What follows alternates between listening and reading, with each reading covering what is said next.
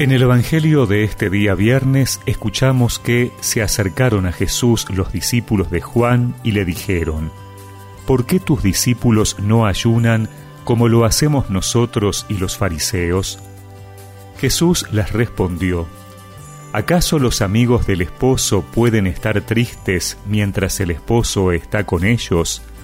Llegará el momento en que el esposo les será quitado y entonces ayunarán.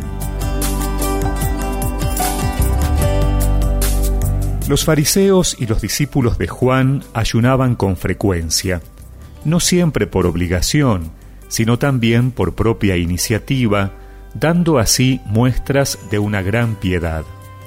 El motivo era esperar la venida del Mesías, es más, apresurar esa llegada porque se pensaba que si todo el pueblo se arrepentía de sus pecados, Dios se apiadaría y enviaría al Mesías.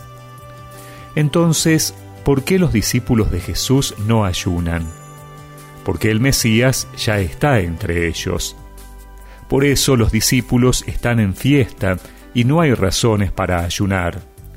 Los fariseos continuarán con la antigua práctica porque no han reconocido a Jesús. Por eso, la respuesta del Señor es una autorrevelación. Está diciendo que el Mesías ya ha llegado y es Él. Pero llama la atención que Jesús de repente dice una frase desconcertante que parecería contradecir lo anterior. El novio será arrebatado y tendrán que volver a ayunar. Los discípulos tendrán que volver a hacerlo en cuanto reconozcan su necesidad de conversión, de un volver al camino del seguimiento radical cuando se han apartado de él es este otro ejercicio fundamental de la cuaresma, volver a Jesús desde el reconocimiento del distanciamiento que tenemos del Evangelio. Pero recordemos también lo que dice la primera lectura de hoy de Isaías. Este es el ayuno que Dios quiere, soltar las cadenas injustas, desatar los lazos del yugo, dejar en libertad a los oprimidos y romper todos los yugos, compartir tu pan con el hambriento y albergar a los pobres sin techo, cubrir al que veas desnudo y no despreocuparte de tu propia carne. Entonces despuntará tu luz como la aurora y tu llaga no tardará en cicatrizar.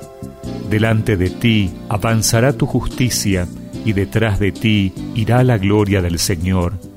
Entonces llamarás y el Señor responderá pedirás auxilio y Él dirá, aquí estoy.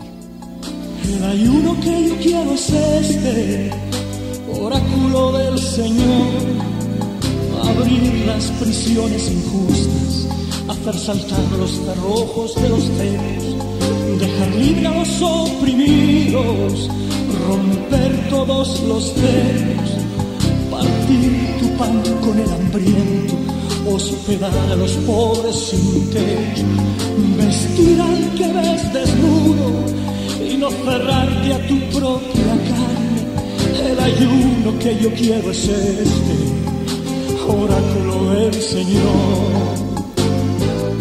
Y recemos juntos esta oración. Señor, que en esta cuaresma pueda reconocer mi necesidad de dejar las distracciones superfluas que me alejan de mi identidad como discípulo tuyo. Amén. Y que la bendición de Dios Todopoderoso, del Padre, del Hijo y del Espíritu Santo los acompañe siempre. El ayuno que yo quiero es este, oráculo del Señor. El ayuno que yo quiero es este, oráculo del Señor. El ayuno camino que yo quiero es este, oráculo del Señor. El ayuno que yo quiero es este, oráculo del Señor. El ayuno que yo quiero es este, oráculo del Señor. El ayuno que yo quiero.